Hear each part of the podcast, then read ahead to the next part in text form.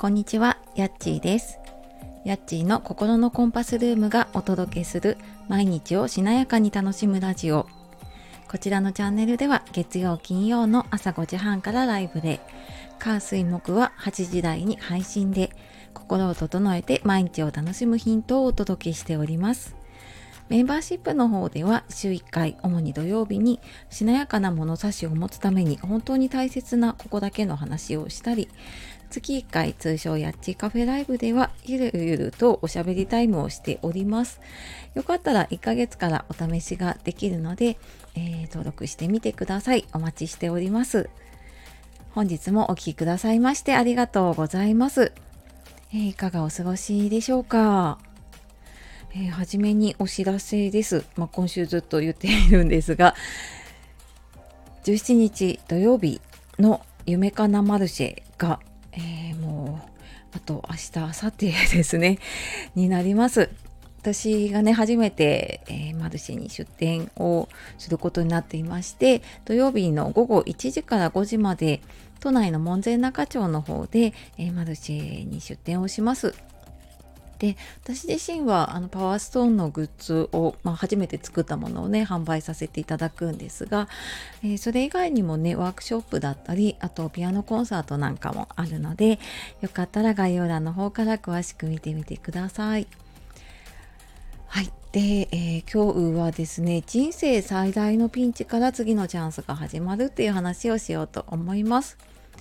え、こちら先日昨日おとといのメルマガの方でねちょっと書いた話なのでもしかしたらね読んだ方もいるかもしれないですね。でまたちょっとテキストでね読むのと実際にこう、えーと、音声で聞くのと違うかなと思ったので 今回はちょっとねお話をしようかなと思います。なんか辛いことがねあったりとか落ち込んだりすると立ち直れなくなっちゃうことってありませんか？でまあそんな時でもねちょっとこうピンチを乗り越えられるような話をね今日はお届けしたいなと思っているのでよかったらお付き合いください。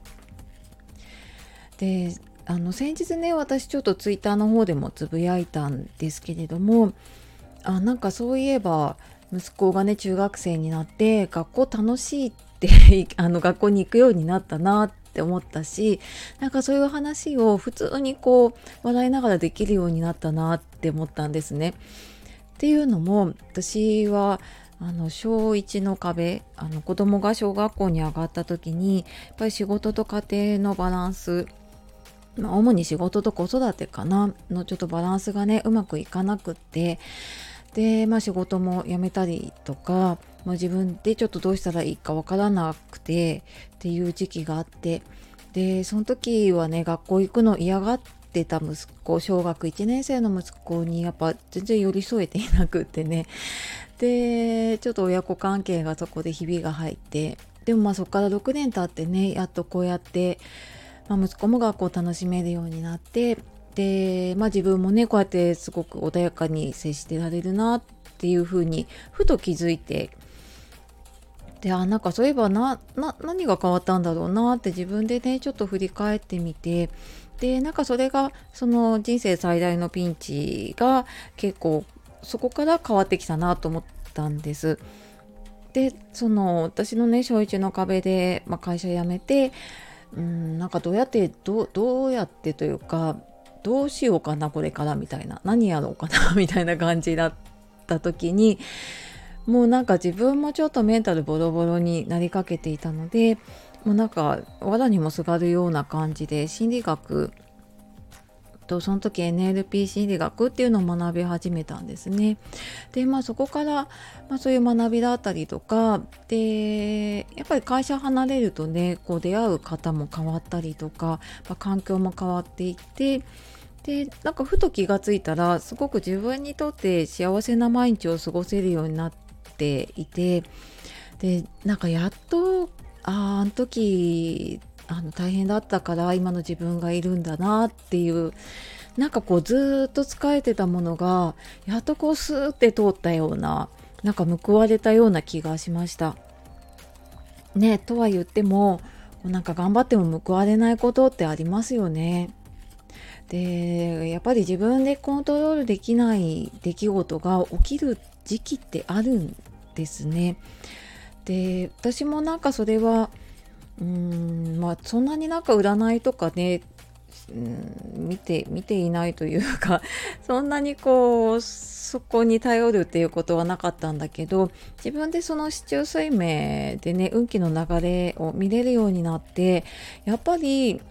もうなんか自分でコントロールできないものっていうのがあるんだなっていうのがやっと理解はできたんですね。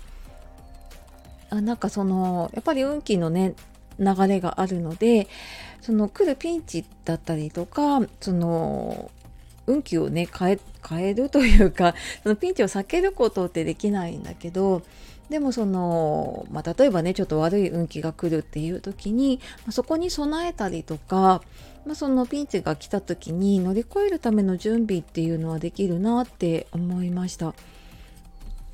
でそのピンチが来た時にねじゃあなんかどうやって乗り越えたかなと思った時にうんなんか本当にどん底の時って私もそのもうなんか仕事と家庭のバランス崩れてどうしたらいいのかなって思う と途方に暮れてて本当なんかもう目の前真っ暗だった時って何も考えたくなくってでもうなんでこうなったんだろうとかなんで私ばっかりこうなんだろうみたいな風に思ってたんですよね。でもどんどんどんどんそこのこう負のループにはまっていって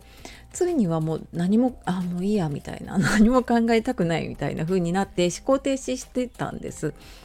でもなんか気持ちばっかりは焦ってっていうこうどんどんどんどん悪い感情に飲み込まれていって不安ばばっかりがなんかこう大きくなっていってた気がします。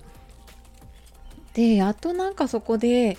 あの私自身はもうそこのね人生最大のピンチを前にあもうなんかやっぱり自分の人生は自分で決めなきゃいけないんだなっていう覚悟を、まあ、やっと40過ぎたぐらいかなになってやったんだけれども、まあ、それが多分こうその後のねいろんなことにつながってきたなって思っています。まあそうは言ってもねやっぱり面と向かっていろんなことやるのって怖いんだけど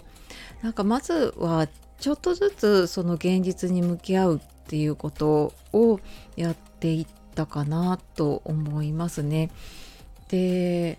なんかやっぱその辛い状況の時ってやっぱ向き合えないかったと思うんです。もうなんかあまりに辛すぎてもうそこから逃げたくなっちゃうのでねまずちょっとなんか自分を満たすような時間をとったりとかちょっとリラックスできる時間をとってそこからちょっとずつこう現実に向き合っていったんですね。でまあなんかそうやっていくことが多分第一歩になっていくしあの冷静にねその時の自分と向き合えるようになるんですよね。でまあそこからこうちょっとマイナスな感情を全部出し切ってみてじゃあそこからねあのどうしたらいいかなって考えられるようになると、うん、解決の方向にね目を向けられていきます。でこれを繰り返していくとちょっとずつだけどその苦しい状況から抜け出すようになれたなと思っていますね。でやっぱこの自分で乗り越えた経験ってやっぱ後々の自分にとってすごく大きなチャンスのきっかけになることも多いなと思うしでやっぱその苦しい経験したから分かることだったりうんだからこそそのありがたみが分かったり感謝ができたりっていうことって、うん、すごく自分にとってね大きなものになっていくと思うので、まあ、その時は辛いんだけどでもやっぱりあの自分の力でこう向き合ってね乗り越えていくってうん、まあ、時間はかかってもね大事だなって思います。でまあ、なんかねそうやってこうピンチが来た時に乗り越えるのはそうやるんだけどじゃあねあのそこに備えていくにはどうしたらいいかっていうとやっぱなんか自分のその運気の流れっていうのを知っておくっていうのも一つだし自分の心を整えておくっていうこと。うーんなんかこう何か大きなピンチが来た時にちょっとでもそれを和らげられるような自分の中で心を整えられるような習慣。うんと、私だとその感謝ノートっていうのを毎日書いていたりとかそういうのをすることでちょっとその負の感情からプラスな感情に持っていったりとか自分の中での幸せ探しっていうのができるようになるようなね習慣とかを持っているとあのピンチが来た時でもちょっとそこにうーんへのこうなんていうのクッションになると思うので。ね、なんかそんな風にやっていって乗り越えられるといいなっていう風に思ってえー、っと今日は人生最大のピンチから次のチャンスが始まるっていう話を、えー、させていただきました。えー、となんかこの話はね結構メルマガの方で詳しく書いていたりするので、えー、よかったらねあのそちらの方から受け取ってもらえると嬉しいです。はい。では今日も最後までお聴きくださいましてありがとうございました。えー、素敵な一日をお過ごしください。じゃあまたね